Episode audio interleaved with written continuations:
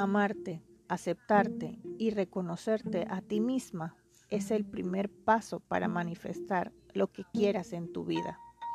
Pues cuando te amas lo suficiente, crees en ti.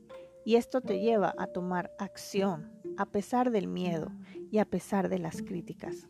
Es como que te sientes guiada al resultado, porque sabes que en el fondo hay un propósito mayor y este viene de tu alma, no de tu mente.